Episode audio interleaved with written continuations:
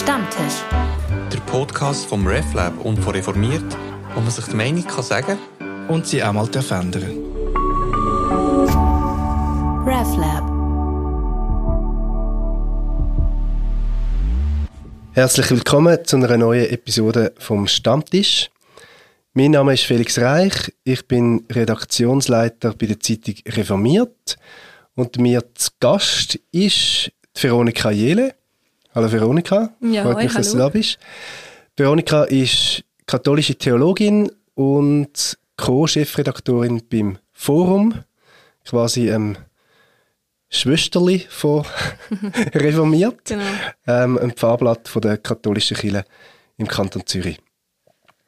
Veronika, du hast ähm, anstrengende Tage hinter dir, nehme ich an. Letzte Woche ist die äh, Missbrauchsstudie präsentiert worden von der katholischen Kirche, respektive eigentlich von der Uni Zürich, wo die unabhängig erstellt hat, die Pilotstudie.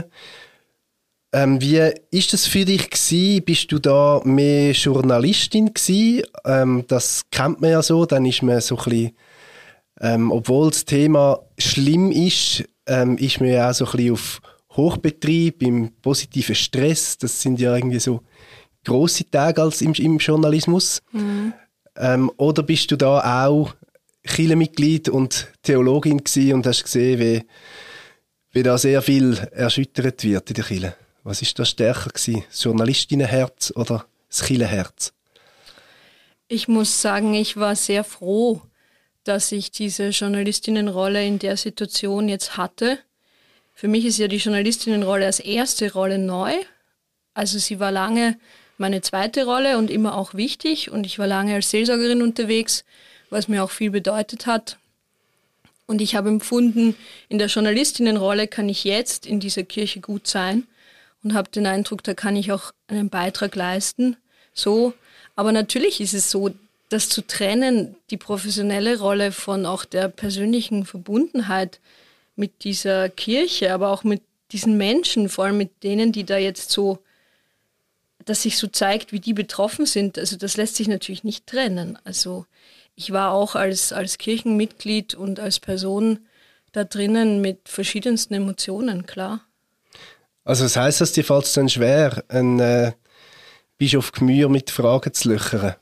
Nein, das äh, gibt mir, muss ich wirklich zugeben, eine gewisse Genugtuung. Die Möglichkeit, diese Fragen zu stellen, sie stellen zu dürfen und auch zu können in dieser Rolle, die, glaube ich, doch wirklich viele Menschen bewegen. Vielleicht zum kurz all mitnehmen, was wäre für dich, wenn du eben aus journalistischer Sicht jetzt müsstest zusammenfassen, was ist passiert am letzten Dienstag? Oder am Dienstag vor einer Woche ist das gewesen. Ich denke, es ist ein Tag, hinter den die römisch-katholische Kirche in der Schweiz nicht zurückkommt. Ähm, es ist erstmals belegt, wissenschaftlich belegt, dass es eine große Zahl an Missbrauchsfällen gegeben hat in der Geschichte.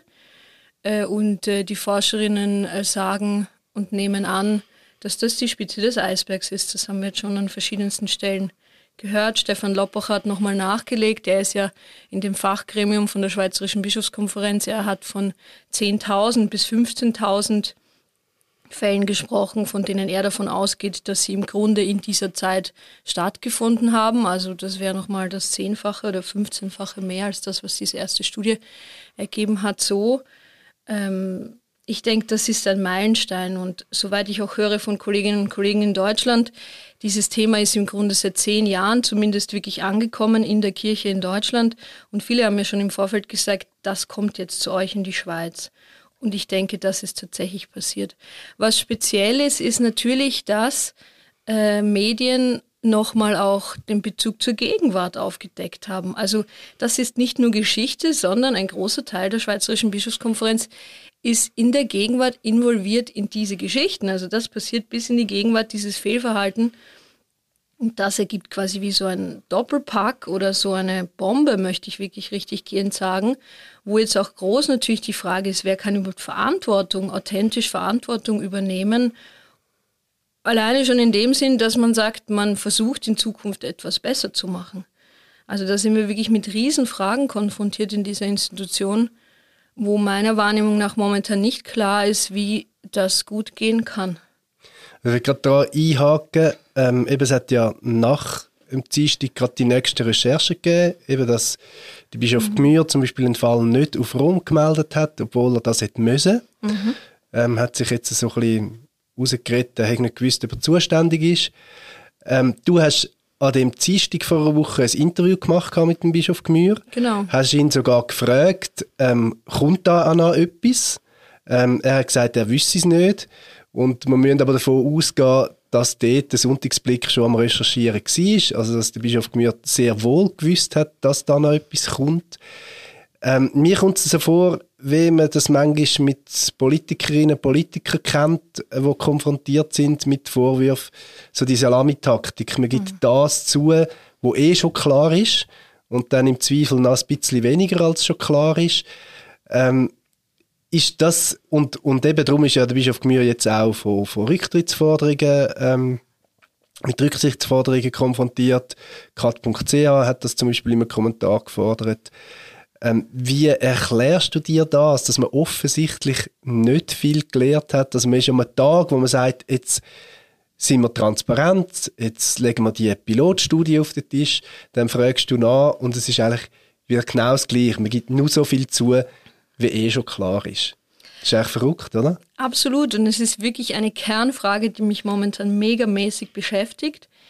Weil im Grunde, wenn ich mich jetzt versuche, in die Rolle eines Bischofs hineinzuversetzen, selbst wenn ich ein Interesse hätte, die Institution zu schützen und mich selbst und meine Rolle, mein Amt, meine Macht zu schützen, dann müsste ich doch eigentlich proaktiv kommunizieren und gewisse Dinge vorwegnehmen. Und wenn ich so unter Druck bin, mich transparent oder transparenter verhalten, weil es ja im Grunde mir selbst und der Institution dienen würde. Und ich habe auch jetzt wirklich schon mit einigen Kolleginnen und Kollegen das angesprochen, wie sie das einschätzen. Was ist da? Was geht da mit den Bischöfen? Und eine Spur, die ich jetzt habe, die mich interessiert, aber mal schauen, ob ich die verfolge. Ich frage, also diese Frage nach der Psychologie der Macht. Es muss etwas mit Psychologie der Macht zu tun haben. Du hast das ja auch angesprochen. Politikerinnen und Politiker verhalten sich mitunter ähnlich. Ähm, also in dem Sinn, wir kennen das. Menschen sind zu solchen, äh, wie soll man dem sagen, Abspaltungen, Lügenverhalten, Salamitaktik, wie du sagst, Menschen sind dazu in der Lage, aber was ist eigentlich die Psychologie und die Logik dahinter? Das ist tatsächlich eine, eine Frage, die mich momentan sehr bewegt. Aber der Unterschied zu, zwischen dem Bischof und einem Politiker ist ja, der Bischof kann ja nicht abgewählt werden. Also der hat ja eigentlich eine gewisse Freiheit. Der, also bis ein, bis ein Bischof muss gehen, kann er sich sehr viel leisten. Also es ist ja eigentlich auch eine seltsame Form von Macht in der katholischen Kirche. Es ist ja, ähm, die Macht wird man ja auch nicht los, äh, quasi, oder? Und es ist ja so eine seltsame, also das merke ich so, wenn man über das diskutiert oder wenn ich auch Bischof, Bischof höre, ähm, es ist so ein seltsames Verhältnis zur Macht. Es ist nämlich so eine Mischung zwischen Gehorsam und Macht. Also der Bischof sagt, ich habe Verantwortung, der würde nie sagen, ich habe Macht, sondern mhm. er sagt, ich habe Verantwortung, das ist eine Bürde, die ich trage, mhm. ähm, ich bin zu Gehorsam verpflichtet gegenüber Rom und, und darum muss ich, eben, der, der Bischof Bonnemann hat gesagt, ich muss contre gegen meine eigenen Kollegen ermitteln, weil Rom das sagt. Das ist nicht meine Macht als Sonderermittler, sondern meine mein Gehorsam, der mich dazu verpflichtet. Das ist ein sehr ambivalentes ähm, Verhältnis zur Macht und nicht mhm. eine Macht, die ich zugesprochen bekomme von einer Basis und dann, wenn ich Fehler mache, werde ich wieder abgebellt, mhm. sondern ich bin einfach dort und, und ähm, also ja, er kann nicht ja. mal recht zurücktreten. Er müsste zuerst den Papst fragen, ob er überhaupt darf zurücktreten. Ja, ich glaube, es sind drei verschiedene Aspekte. Das eine ist der strukturelle Aspekt. Das andere ist der rhetorische Aspekt und das dritte ist die Selbstwahrnehmung. Ich meine, ich denke strukturell, es ist tatsächlich keine demokratisch legitimierte Macht, sondern es ist äh, die Macht eines Monarchen. Es ist ein monarchisches System und tatsächlich es gibt in dem Sinn keine Kon Kontrollinstanz, die, ähm, die den Bischof dazu bringen könnte, sein Amt äh, niederzulegen, abgesehen vom Papst. Aber ich meine, der ist selber Teil dieses monarchischen Systems und hat meiner Wahrnehmung nach auch kein Interesse in der Regel, sich dafür stark zu machen. Das ist das eine. Das andere ist, ich denke, es ist schon sehr viel Rhetorik, also wie die Männer, die Kleriker werden, schon vom Priesterseminar an auch geschult werden, Ähm, das hat viel so mit Demut, mit Leidensmystik, mit, mit diesem Dienstbegriff, den ich ganz schwierig finde in der römisch-katholischen Kirche, mit so einer devoten Unterwürfigkeit auch zu tun, die da denke ich schon wirklich einem antrainiert wird, kenne ich zum Teil auch aus so Ausbildungssettings durchaus. Also sind die Kleriker dann in dem Sinn nicht bevorzugt, dass sie diese Dusche oder diese Imprägnierung. Das Brainwashing. Äh, Brainwashing, ja, sagen wir es gerade so, äh, mit bekommen. Und das dritte ist dann wirklich noch diese Selbstwahrnehmung. Und da frage ich mich manchmal auch, wie viel ist da Inszenierung und wie viel glauben sie selbst? Ich glaube manchmal, die Bischöfe glauben sich das zum Teil selbst und sie sprechen halt wahnsinnig gern von Ohnmacht, wenn, wenn sie mit der Frage nach Macht konfrontiert werden. Und im Grunde genommen, unterm Strich, zeigt sich für mich, viele von ihnen haben kein Machtbewusstsein sie tun so und ich glaube, sie glauben das bis zu einem gewissen Grad auch, dass sie keine Macht haben. Und das ist natürlich fatal, weil wenn du kein Machtbewusstsein hast, kannst du nicht bewusst reflektiert mit der Macht, die du faktisch hast, in so einer Führungsposition umgehen. Und dann passieren viele von diesen Wahnsinnigkeiten, die wir erleben. Ich denke, das ist äh, wirklich eine logische Folge leider daraus. Und du hast das Gefühl, die Bischöfe hätten mehr Macht, als sie wahrnehmen? Unbedingt, auf jeden Fall.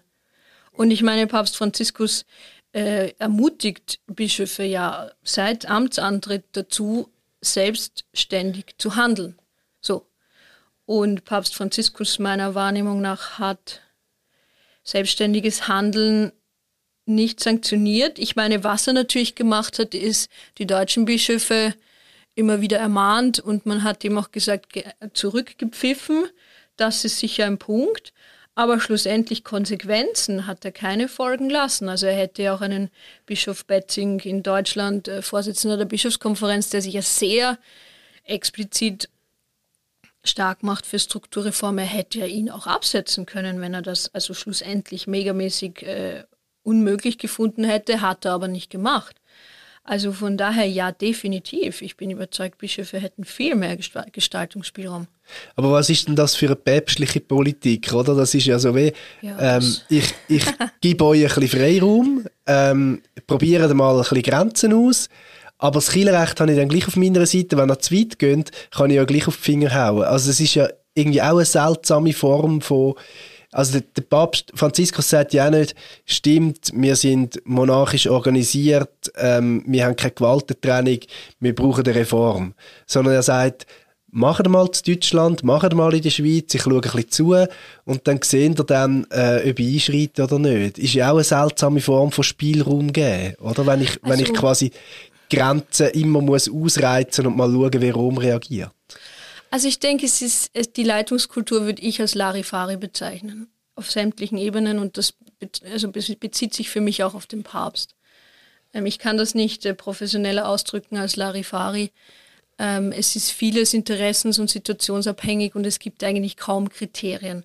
Auch das sogenannte Kirchenrecht, das ja gerne ins, ins äh, Feld geführt wird, wird gerne für das benutzt, was man gerade meint, es dafür benutzen zu müssen. Und ich habe auch schon wirklich Situationen erlebt, wo das Kirchenrecht zitiert wurde. Und wenn ich dann persönlich nachgeschaut habe, habe ich gemerkt, äh, es steht hier etwas anderes oder etwas, das in meinen Augen eine, eine breitere Deutung offen ließe. Gut, ich bin keine Kirchenrechtlerin, also vielleicht verstehe ich manches auch zu äh, amateurhaft, aber so, ähm, das, das ist sozusagen ja, also mir kommt das in Filmen wirklich äh, nicht, nicht, nicht nachvollziehbar vor, beziehungsweise es fehlen die Kriterien.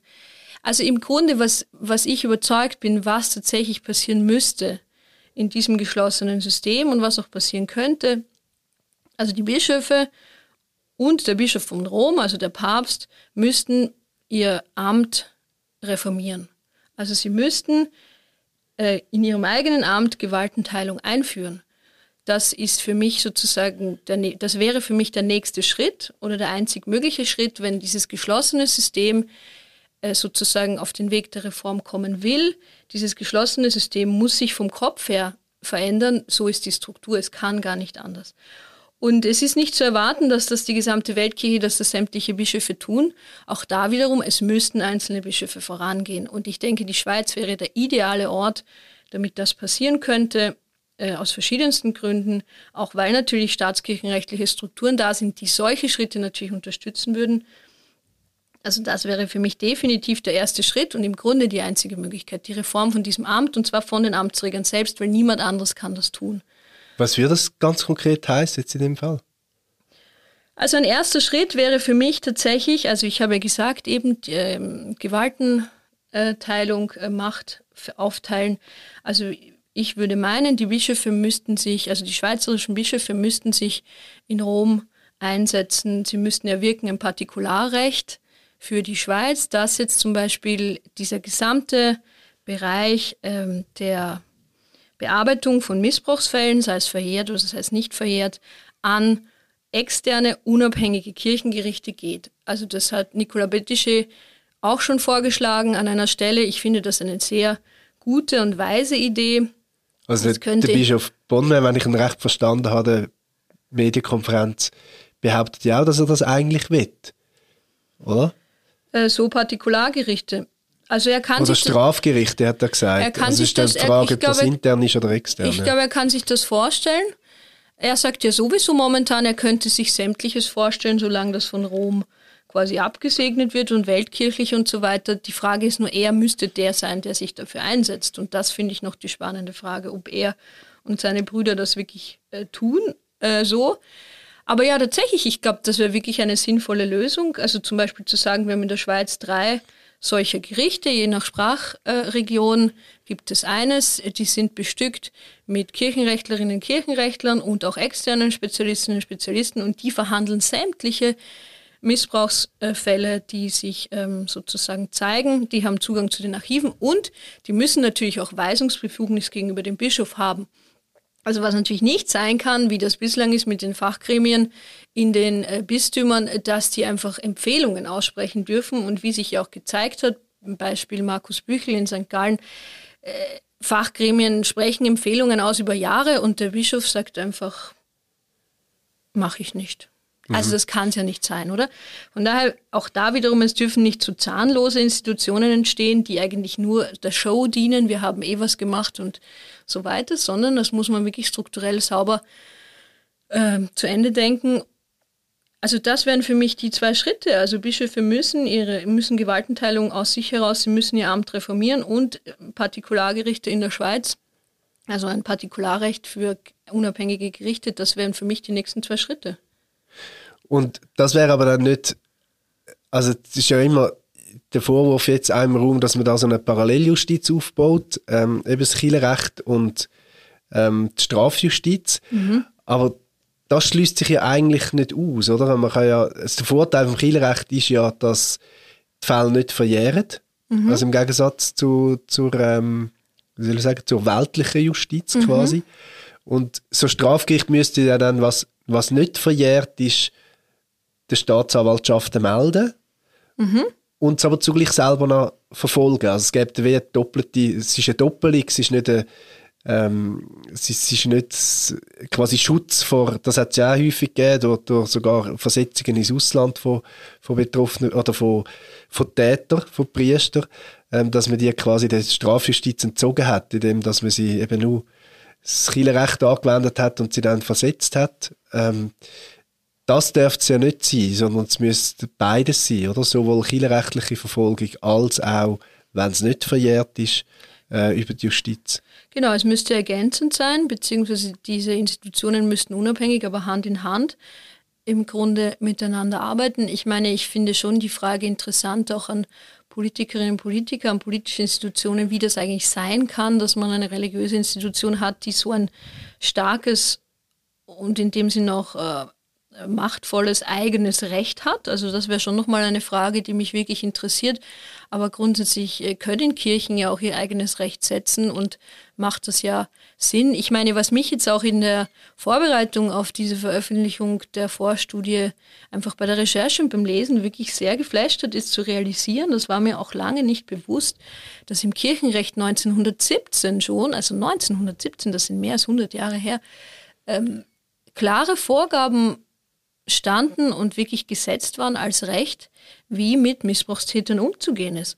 Und es ist im Kirchenrecht seit 1917 klar, dass äh, Missbrauchstäter in Rom gemeldet werden müssen und dass die sanktioniert werden müssen.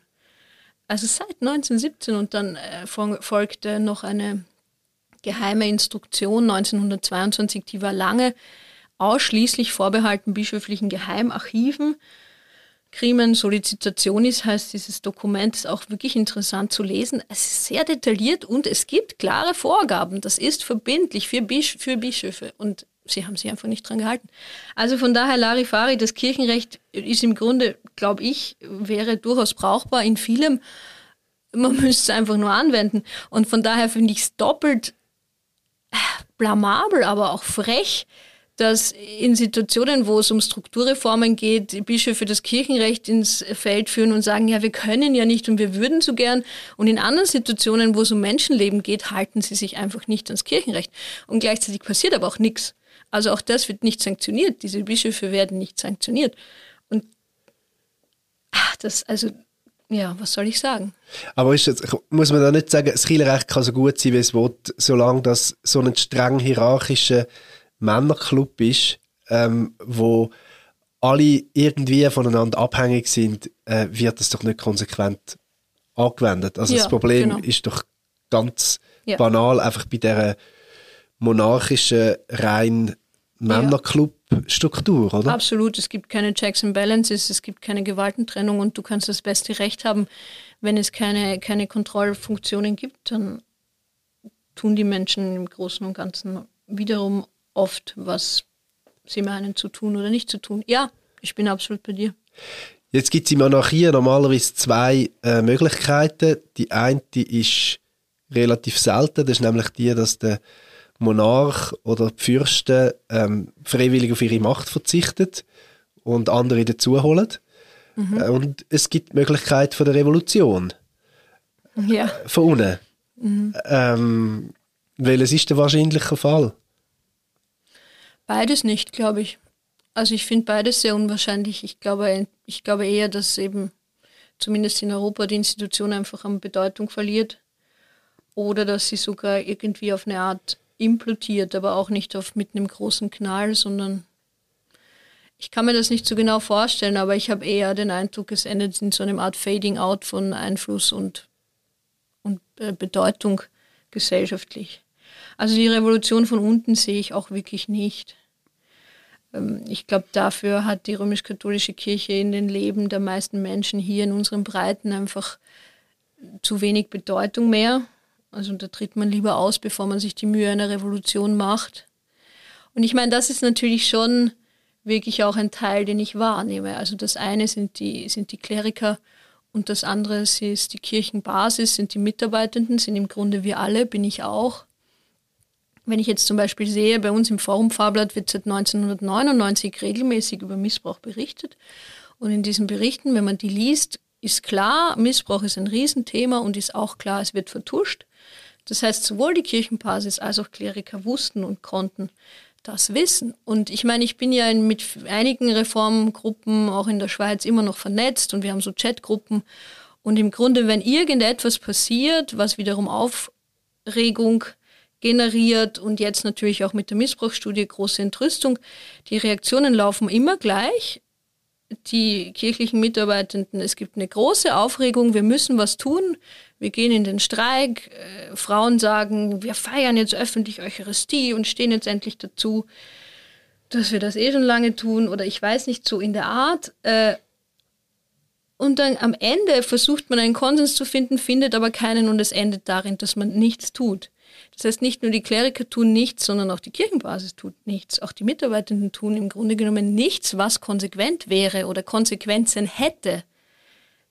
Und ich glaube, das ist auch wirklich ein großer Teil des Problems. Also du bist ja auch schon offensiver im Protest. Ja. Ähm, du hast öffentlich protestiert, du hast hier deine Mission als äh, Spitalseelsorgerin ähm, ein Bischof zurückgegeben, ähm, weil du gesagt hast, ich kann nicht verantworten, dass das so undurchsichtige Anstellungsbedingungen sind, nämlich dass die Anstellung davon abhängt, in welchem Beziehungsstatus das man lebt ähm, und dann erst noch mhm. quasi inkonsequent angewendet wird. Mhm. Also es liegt so in der Willkür vom Bischof, wo er mhm. findet, das ist äh, Konkubinat ist okay, äh, homosexuelle Beziehung ist nicht okay oder wenn es niemand weiß, ist doch in Ordnung. Genau. Ähm, du bist schon lauter im Protest. Also würdest du das jetzt noch machen oder ist da so eine gewisse ja, Enttäuschung da? Findest du, hilft eh nichts? Also ich habe wie den Eindruck, indem ich meine Mission zurückgegeben habe und mich entschieden habe, aus der Seelsorgerinnenrolle rauszugehen, ähm, ist für mich, hat sich für mich sozusagen die Rolle wirklich verändert. Ich stehe in einem anderen Verhältnis zu dieser Institution. Ich habe die Mission schon wirklich ernst genommen und ich kann das nicht verantworten und von daher hat sich mein Verhältnis zu der Institution verändert. Und die Rolle als Journalistin geht für mich jetzt sehr gut. Weil erstens einmal bin ich nicht mehr, arbeite ich nicht mehr im Auftrag dieses eines Bischofs und ich habe die Möglichkeit, mit einer gewissen Unabhängigkeit eben Fragen zu stellen oder auch zu recherchieren so.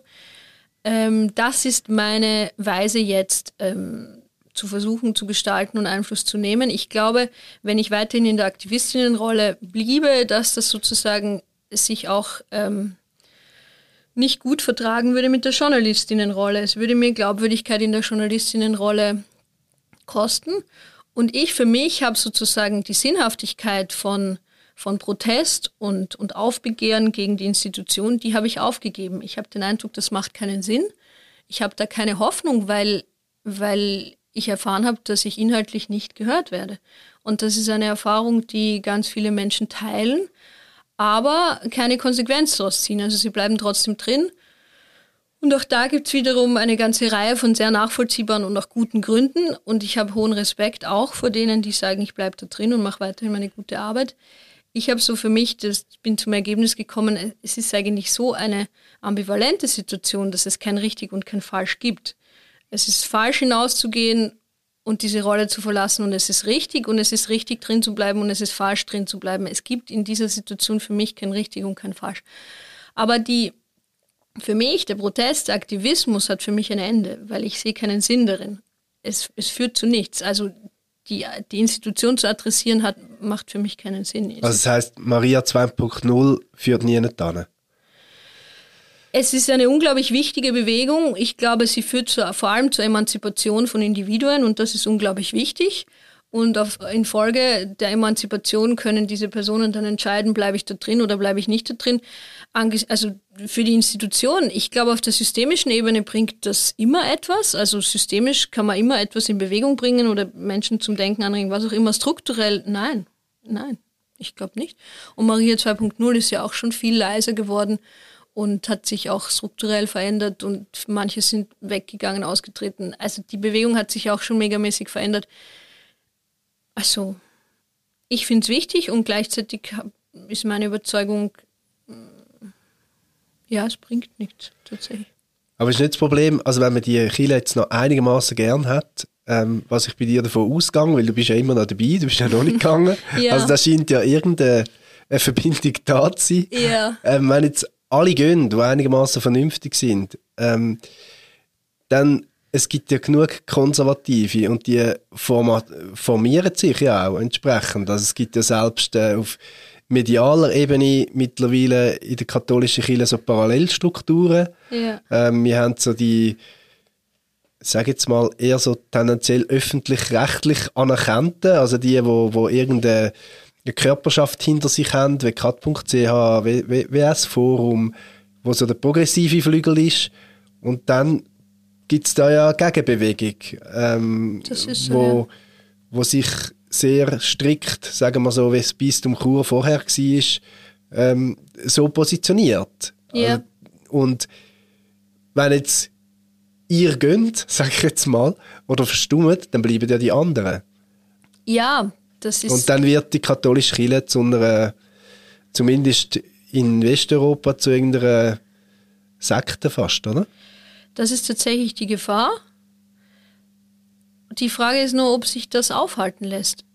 Weil ich meine, über Jahre, also die Vorgängergenerationen von mir jetzt, die sind zum Teil genau aus diesen Gründen drin geblieben und konnten sicher vieles erreichen und konnten vieles möglich machen und Freiräume offen halten. Die Frage ist natürlich schon noch, zu welchem Preis. Und ich, also es ist ein hoher persönlicher Preis mitunter, ständig in dieser Zerrissenheit zu leben. Und ich glaube, nach dem Zweiten Vatikanischen Konzil gab es tatsächlich berechtigte Hoffnung. Und es gab ja auch Aufbruch, es gab Bewegungen. Diese Hoffnung gibt es jetzt nicht. Und es ist natürlich schon noch auf der individuellen Ebene die Frage, quasi, wo bin ich auch bereit, äh, mich aufzureiben oder einfach mit der Energie meines Lebens, mit meinen Talenten bloß gegen Wände zu rennen? Ist das der Sinn der Sache, nur um irgendeine Institution vermeintlich davor zu retten, dass sie nicht ins rechte Eck abrutscht? Ich glaube außerdem, wenn diese Institution ins rechte Eck abrutschen will, ich kann sie nicht aufhalten. Also, und auch meine Kolleginnen und Kollegen, wir können es nicht aufhalten. Es, es ist wirklich, ich habe auch den Eindruck, und das ist so meine Erfahrung in der Begegnung mit Bischöfen, sie wollen es so, wie sie es tun. Und ich meine, sie sind frei, dann sollen sie es tun, sie haben die Macht, dann sollen sie es tun. Wer bin ich? Ich kann ständig dagegen anrennen, aber also ist das wirklich der Sinn meines Lebens? Muss ich mich schon wirklich fragen und meine Antwort lautet nein. Also wenn Sie das so wollen, dann muss ich sie darin auch lassen. Aber natürlich, es ist eine, eine Riesengeschichte, weil es bedeutet natürlich gesellschaftlich viel, wenn diese Rieseninstitution auch in Europa wieder ins rechte Eck rutscht. Ich denke, in vielen anderen Kontinenten ist sie das eh schon. Ich meine, in den USA steht die römisch-katholische Kirche ja eh auch mit der, in der Gegenwart schon für eine sehr ultrarechte äh, politische Haltung im Großen und Ganzen. Also es, es ist ja in Europa gibt es einige liberale Räume in der römisch-katholischen Kirche, aber das ist ja auch eigentlich ein, ein seltener Fall und auch nicht in allen Ländern so. Ich meine, Beispiel Polen ist ja eine, eine sehr klerikale Kirche. Also von daher, ja, aber wer bin ich? Ich, ich kann, ich, ich, kann, ich kann das nicht aufhalten. Da sind wir ja wieder bei den Spielräumen und auch bei dieser so ein bisschen paradoxen bischöflichen Machtrhetorik. Ja. Ähm, es hat ja das Beispiel gegeben vom Abschiedsgottesdienst von der Monika Schmid in Efretiken, ja. wo ähm, die Abendmahlsliturgie nicht dem Kirchenrecht ähm, entsprochen hat, weil eine Frau die vorne gestanden ist.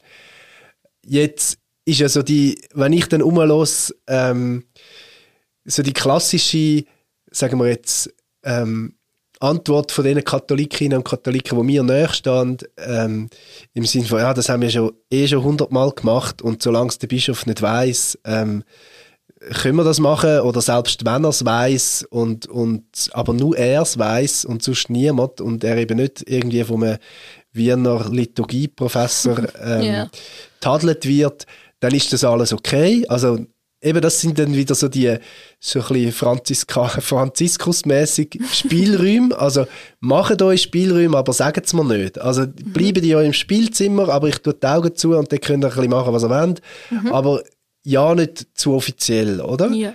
Ähm, und der Bischof Bonn hat ja ganz ähnlich argumentiert. Er hat gesagt, ja, jetzt äh, ist das halt öffentlich geworden, jetzt kann man das auf YouTube schauen, jetzt bin ich gezwungen, ein Verfahren zu eröffnen. Also es ist nicht, ich tadle den, er hat es sogar geschafft, von liturgischem Missbrauch zu reden, was ja. völlig absurd ist. Absolut. Ähm, er sagt nicht, nein, ich finde es eigentlich gut, so sollte man es machen. Also, wenn wir bei der Macht sind, wenn jetzt einfach ein Bischof mal das sagen. Sagt, nein, ich finde es super, dass ähm, eine Frau bei der Eucharistie vorne steht und das Hochgebet sagt. Ich finde das, find das toll, das sollte man viel mehr machen. Mhm. Ähm, da würde ja nicht der Blitz vom Himmel oben runterkommen und ich bin auch nicht sicher, ob Rom den Bischof gerade wieder absetzen Und da sind wir wieder der die, bei der Frage, ob ein Bischof das überhaupt will.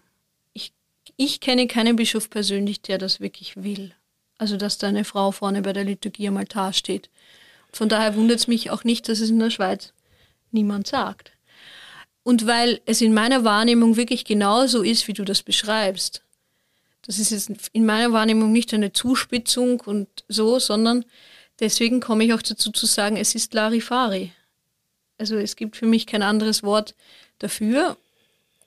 Und ich habe mir oft gewünscht, auch in meiner Auseinandersetzung mit dem Bischof, dass ich eine klare Antwort erhalte.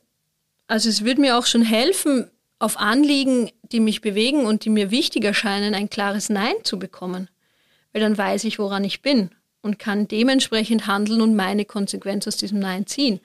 Aber es ist auch nicht möglich, ein Nein zu bekommen und es ist schon gar nicht möglich, ein Ja zu bekommen. Und irrerweise habe ich den Eindruck, dass manche das sogar auch noch als Synodalität dann verkaufen. Also, dass sie sagen, ich darf mich ja gar nicht festlegen, weil ich soll ja allen zuhören und muss ja mit allen auf dem Weg bleiben. Und jetzt ist dieses Larifari und dieses Nicht-Ja sagen und Nicht-Nein sagen und es bei allen offen halten und so, so Wischiwaschi-Lösungen finden, wie ja jetzt auch in Efretikon, auch das, es zerstört in meiner Wahrnehmung die Institution alleine schon, weil es sowohl die konservativeren als auch die liberaleren einfach verstört. Also sämtliche sagen am Ende, ja, wofür steht denn jetzt der Bischof? Also gibt es jetzt ein Kirchenrecht oder gibt es keines? Also ihr sprecht von der Hierarchie, von der Ordnung. Wo ist diese Ordnung? Wo ist die Autorität? Wenn wir schon in so einem System leben, dann könnte es wenigstens eine Autorität geben, die sagt, da gehen wir durch, oder? Ist nicht der Fall. Und Efretikon ist ein, ein gutes Beispiel. Also sämtliche Seiten, auch medial, haben sich kritisch, also sämtliche kirchliche, mediale Seiten römisch-katholisch haben sich kritisch dazu geäußert. Auch zum Beispiel Swisscat, diese konservative katholische ähm, Plattform, hat sehr kritisch den Entscheid von Bischof Bonme kommentiert. Äh, und die Liberalen, also der Verweis jetzt oder, oder Ja, dieses mhm. Ergebnis, mhm. weil, weil sie auch gesagt haben, ja, es, also die kirchlichen Vor kirchenrechtlichen Vorgaben sind offensichtlich anders. Und wie kommt es, dass ein Bischof so eine Lösung findet, die eigentlich nichts entspricht, weder den Menschen noch dem Kirchenrecht. Und das ist sehr interessant, weil wir spüren natürlich von verschiedenen Seiten, von allen Seiten, von konservativen wie von liberalen Seiten, die Irritation und auch die Aufgebrachtheit und die zunehmende emotionale Erregung. Was passiert eigentlich mit unserer Kirche? Also das heißt, kirchenrechtlich hätte er mehr müssen machen als einfach der Verweis und menschlich hätte er einfach müssen sagen, es ist gut so. Also er hat auf beiden Seiten den Mut nicht gehabt. Meiner, meiner Wahrnehmung nach, ja. Also meiner Wahrnehmung nach, wenn man dem streng nachgeht, ist das tatsächlich äh, ein Verstoß gegen das Kirchenrecht.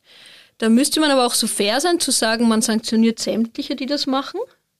Dann würde man viele sanktionieren in meiner Wahrnehmung und in meiner Erfahrung.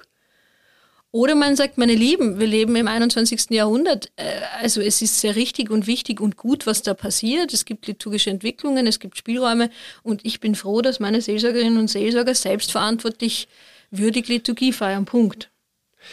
Also jetzt aus reformierter Sicht merke ich, wie ich immer mehr denke, wie, ja, vielleicht, wie das grosse Problem die Vorstellung von dieser Weltkirche ist. Also für mich ist Chile etwas, also da bin ich halt sehr reformiert, wo von unten entsteht und wo glaube auch ganz unterschiedliche äh, Gesichter, Ausprägungen kann haben und zwar weil einfach ich überzeugt bin, dass das Evangelium auf unterschiedliche Böden geht mhm. und unterschiedlich wächst.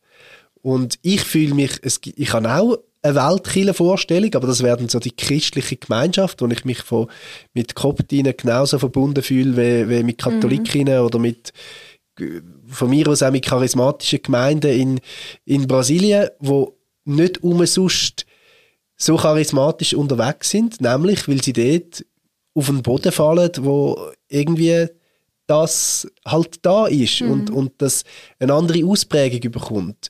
Und ich merke immer mehr, wenn ich dir zulasse, wie fremd mir die Vorstellung ist, dass es da so ein Zentrum gibt und eine Ordnung, wo Chile einfach auf der ganzen Welt muss gleich sein. Also ich glaube, das kann nicht funktionieren. Also wenn ich irgendwo in Sao Paulo ähm, in einer Favela lebe, dann begegnet mir das Evangelium anders, als wenn ich in Stockholm ähm, Informatiker bin.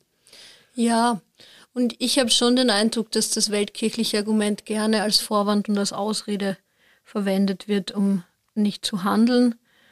Ähm, ich denke, einerseits sind die Realitäten auch römisch-katholisch tatsächlich unterschiedlich und es gibt im Rahmen dieser Ordnungen, die dort und da durchaus weitgehend angewandt werden, ja auch wirklich Inkulturation und, und ähm, spezielle Ausprägungen.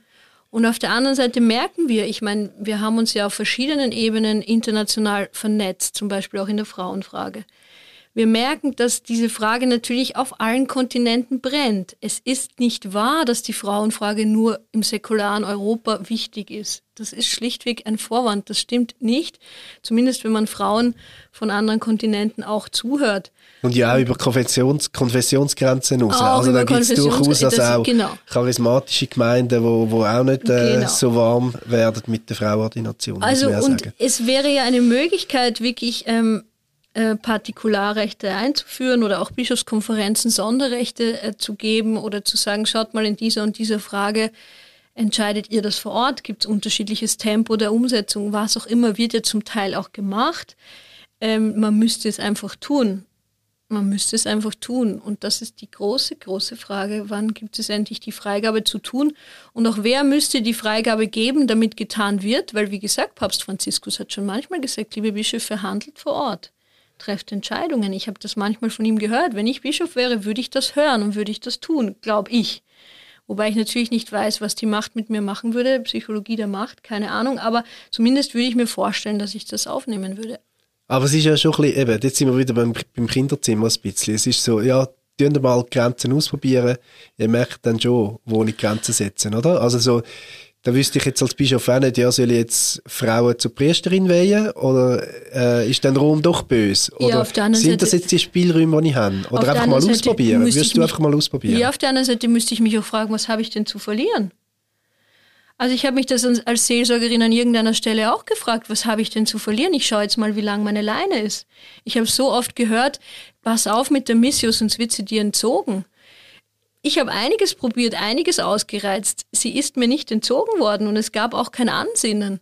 Und der Bischof hat am Ende gesagt, Veronika, kannst du die Mission nicht einfach zurücknehmen? Ich wäre so froh, wenn du weiterhin in der Seelsorge arbeitest. Also diese, diese, so, auch diese Leine, dass man dann sanktioniert wird, was soll denn der Papst mit einem Bischof machen, der eigenständig handelt? Ich meine, gut, er kann ihn exkommunizieren, aber auch da, ich meine, es könnte ja auch mitbrüderliche oder christliche Solidarität geben, dann stehen andere Bischöfe auf und stellen sich hinter ihn. Ich meine, das wäre ja auch eine Möglichkeit. Oder, also man könnte sich ja verschiedenste Formen vorstellen, aber da sind wir wieder bei der Revolution. Warum fängt eigentlich niemand an, mal mutig zu handeln? Ich habe keine Antwort auf diese Frage, wirklich. Ähm, es ist auch eine Lähmung in dem drinnen. Es ist eine große Lähmung. Dass man nicht zu äh, hoffnungslos aufhört. was, was haltet ihr in dieser Kirche? Also in den letzten Tagen äh, kann ich die Frage je länger, je schwieriger beantworten. Also ähm, ich möchte jetzt meine Arbeit tun in dieser Rolle als Journalistin und ich glaube, es macht Sinn dafür, es auszuhalten, in dieser Kirche zu bleiben. So, und äh, es ist natürlich auch meine Ursprungsfamilie, die, die wirklich so im praktizierenden Sinn äh, sehr in diesem römisch-katholischen drinnen ist, auf eine gute Art, wo für mich auch schwierig wäre, aus dem mich herauszulösen. Ich glaube, es sind schon weiterhin diese zwei Punkte. Und in den letzten Tagen und auch der, die ganze Entwicklung in den letzten Jahren, ich kann je länger, je mehr keine Antwort auf diese Frage geben. Insofern hoffnungsfroh kann durch diese Frage der Podcast, glaube ich, auch gerade nicht wirklich enden. Ich fürchte, wir müssten über ein anderes Thema sprechen. Ich probiere es nochmal. Was wäre denn äh, aus, aus reformierter Sicht irgendwie solidarisch mit dem Flügel von der katholischen Kirche, wo ich mich tatsächlich sehr verbunden fühle und wo ich merke, ähm, theologisch, spirituell, ja, sehe ich da wirklich wenig konfessionelle Grenzen. Ähm, aber ohne zu sagen, ja, werdet einfach reformiert oder so besser Ja. wisserisch da da, wir haben es schon lange verstanden. Das ist auch nicht die Haltung, die ich einnehmen will. Ähm, ja, aber zugleich merke ich, eben, es ist ja, auch als Reformierte ist man da nicht draussen, weil mhm. Kirche steht jetzt allgemein schlecht da, Religion steht schlecht da, Religion wird wahrgenommen als etwas, wo Menschen unfrei macht, wo grausame Taten ermöglicht, wo Abhängigkeiten schafft. Also ich glaube, da kann man sich auch als reformierte Kirche nicht einfach rausnehmen und sagen, ähm, das ist ja ein bisschen das Problem. Man, man, man hängt da irgendwie ein bisschen mit, ähm, habe ich das Gefühl. Obwohl man wirklich, finde ich, äh, strukturell ganz anders aufgestellt ist in, in dem Bereich, ja, was, was kann da irgendwie, weiß auch nicht, Hilfestellung, Solidarität sein? Also ich glaube, das eine ist ja auf der individuellen Ebene und das andere ist sozusagen gesellschaftspolitisch so. Auf der individuellen Ebene, ich habe es eigentlich auch in meinem eigenen Dasein als Theologin unglaublich ermutigend gefunden, mit reformierten Theologinnen und Theologen zusammenzuarbeiten, weil ich mich da auf eine Weise ernst genommen und auch gefragt gefühlt habe, die ich sonst oft vermisst habe. Und das war für mich persönlich ein wichtiger Beitrag zu meiner eigenen Emanzipation, mich wirklich ernst zu nehmen als Mensch, als Theologin, als Frau. Obwohl ich Frau bin, sage ich jetzt mal. Also diese Prägung ist schon durchaus auch in mir da. Das ist die individuelle Ebene, wirklich das, das Ernstnehmen, das Nachfragen, das Menschen bestärken darin, ihre Intuition, ihre Wahrnehmung ernst zu nehmen und auch zu fragen, wo kannst du sie deponieren, wo kannst du sie aussprechen, wo kannst du dich hörbar und sichtbar machen mit dem. Und ich meine, gesellschaftspolitisch wünsche ich mir wirklich ähm, auch da das Nachfragen, das Dranbleiben, das die Augen offen halten und die Frage nach dem Mut stellt sich natürlich auch, wer hat auch öffentlich den Mut, jetzt aus Schwesterkirchen gewisse Themen, gewisse Missstände, auch wenn sie in der Schwesterkirche stattfinden, zu benennen, zu hinterfragen ähm, und, und zu versuchen anzustoßen, dass das ernst genommen wird. Wer hat den Mut? Ich denke, das ist, das verbindet uns auch. Es braucht den öffentlichen Mut. Das ist doch ein guter Schluss, äh, um es ganz bischöflich zu sagen. Wir bleiben gemeinsam unterwegs, auch mit Forum und Reformiert, auf jeden Fall. Ja, unbedingt. Vielen Dank für den Besuch und ja, alles Gute. Danke für die Einladung, dir auch. Ciao miteinander. Tschüss.